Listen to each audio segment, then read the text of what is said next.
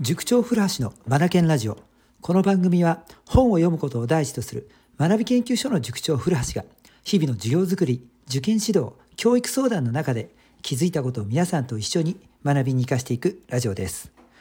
さて今回はですね、朝日新聞、朝日新聞の5月28日日曜日29日月曜日30日火曜日と,、えー、っとですね、3日間にわたって連載されていたある記事が気になったのでここでですねちょっとねあのアウトプットしがてらちょっと僕の考えたことを整理してみたいなと思いますので皆さんお付き合いください。はいえっと、朝日新聞の何の記事なのかというとですね宿題が終わらないという記事なんですね。はい、3日間に分かれていて上中下ということで連載が組まれていました。はい、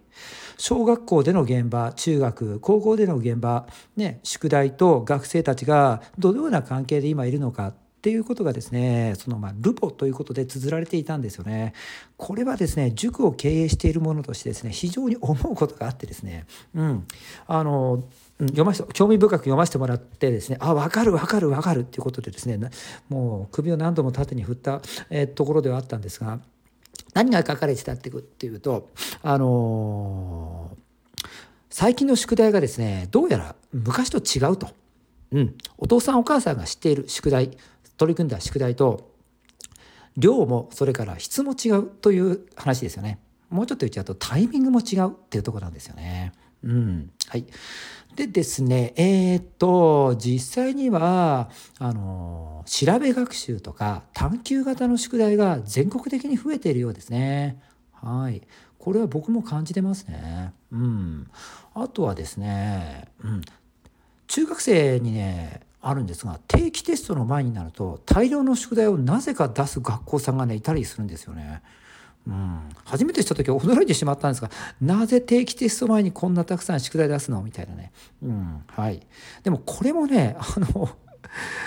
こちらの地域のある学校だけではなくて要は全国的にあったみたいなんですよね。うん。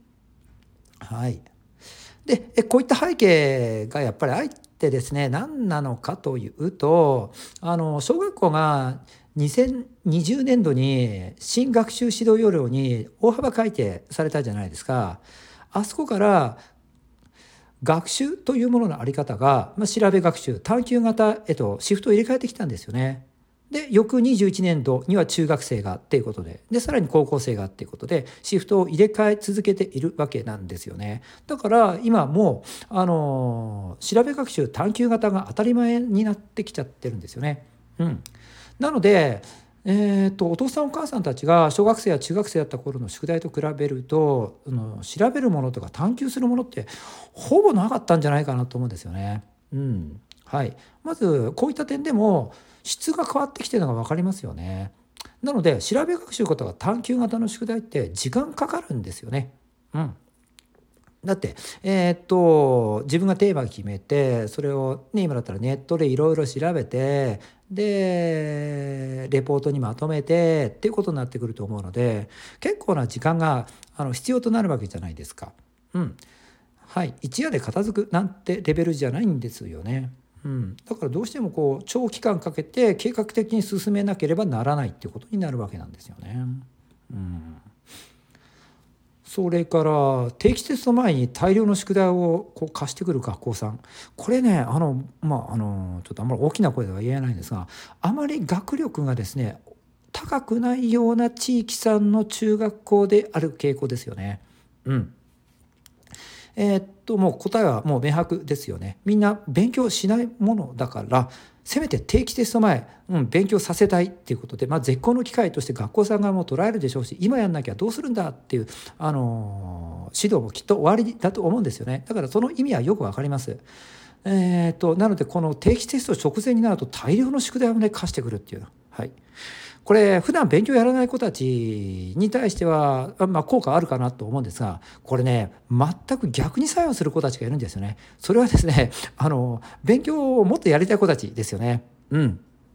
はい、特に進学塾さんがなんか通われてる方なんかにとってみるとですねいやーなんか自分の定期テスト勉強やりたいのになんで学校のこの基礎中心の大量の勉強をこなさなくちゃいけないのってもうこれがもう厄介で厄介でって。で、まあ、やらなきゃいいのかもしれないんだけどもいかんせんこれが成績にあのつながってくるもんですから内申点が重視されるあの地域になってきたりするとどうしてもこれは避けては通らないやれなければならないことになってくるわけなんですよね。うーんなんか目の上の単行場ですよね。うんはいまあ、物事何でも、あのいい面と良くない面っていうのはあるわけなんですがこの辺りをやっぱり、あの把握っていうかやっ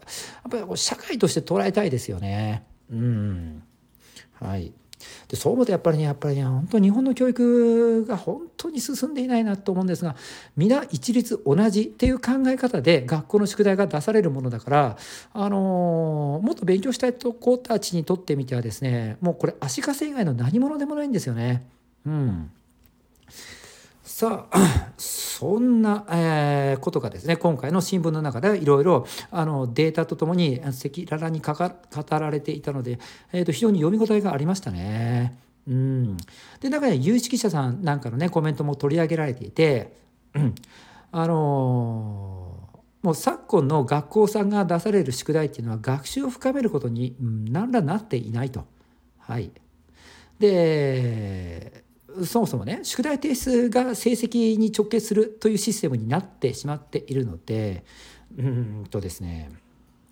学力とは無縁無縁とは言わないですが学力から離れたところで、えー、と成績っていうのがつけられているっていうところ、うん、まあ良しとするのか、えー、悪しきとするのか、うん、まあ人によって考え方はそれぞれですが。うん、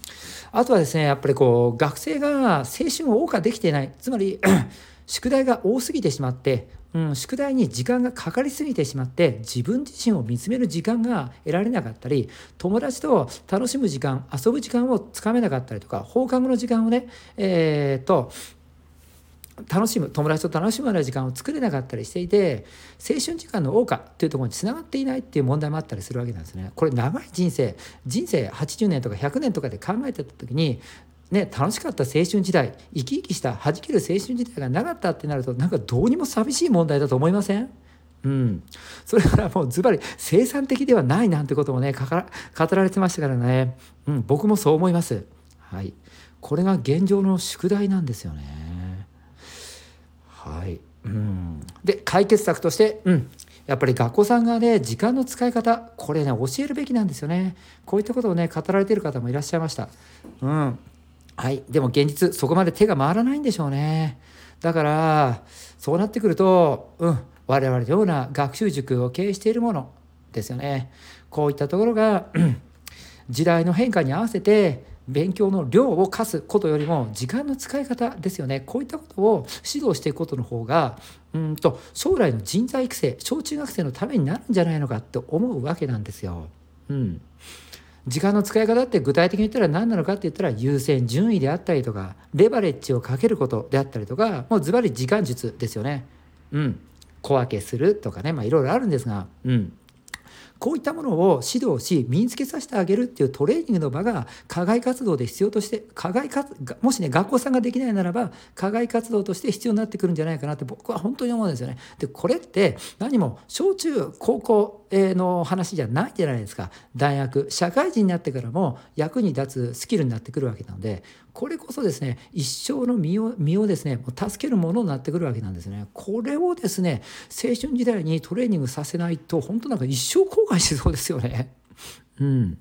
はい。で、えっ、ー、と、僕もですね、思うことがあったものですからですね、なんと僕の塾ではですね、今年から中学生の宿題なしにしたんですよね。うん。はい、その代わり塾の中でですね、えーと、完全解決できる完全解決っていう方もちょっと違うな、はい、えーと、自分のやりたい勉強をさせてあげかつそれを、うん、生産的にしていく。そして、えー、学校の宿題をも取り組めるでしかもそれはね、えーと、自分の宿、えーと、自分のやりたい勉強学校の宿題その向かう先には、うん、自分のスキルアップとか成績向上志望校合格こういった目標設定をきちんとさせるといったシステムをしてですね、えーと、塾の宿題をなしっていう状態にしたんですよね。うんはい、今すごく回ってますうまく回ってますね。うんこれで6月定期テストなんですが結果が楽しみですね。多分去年おとしと今年の中学生たちを比べると勉強している量はもう多分桁が違うぐらいちょっと時間多いですね。それから生産性に関しても生産効率っていうところで実際に測れないのであの僕のねあの直感というか見た目の判断になってくるんですがおそらく全然こちらも桁違いに違っていると思います。はい。なんかね中学生たち見てると余裕を感じるんですよね。うん。塾には通っているんだけどもその時間に自分のやりたい勉強をし予習もし復習もしノートまとめだってしてるわけですよ。そして、えーと、学校の宿題をもこなし定期テストに向けて目標設定まで行っている。で何のために自分は勉強しているのかもきちんと落とし込めている、はい。うん、僕の指導の中では時間術を教えたりとか時間のマネジメントえー、勉強することのマネジメントもそうですよね。それから学ぶってどういうことなのか時間って何なのかそれからメンタルとかこういったことも含めた上での哲学っていったものまで指導しているので子どもたちがねこう意味を持った勉強っていうのができてるんですよね。うんはい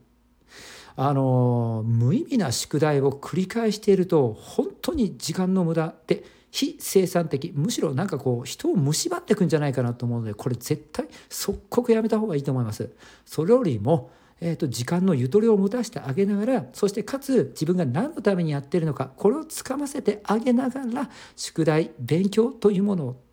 をですね取り組ませてあげるべきなんじゃないのかなって今回の朝日新聞さんの記事を読みながら思わせていただきました今日ちょっと久しぶりに長くなっちゃいましたねはい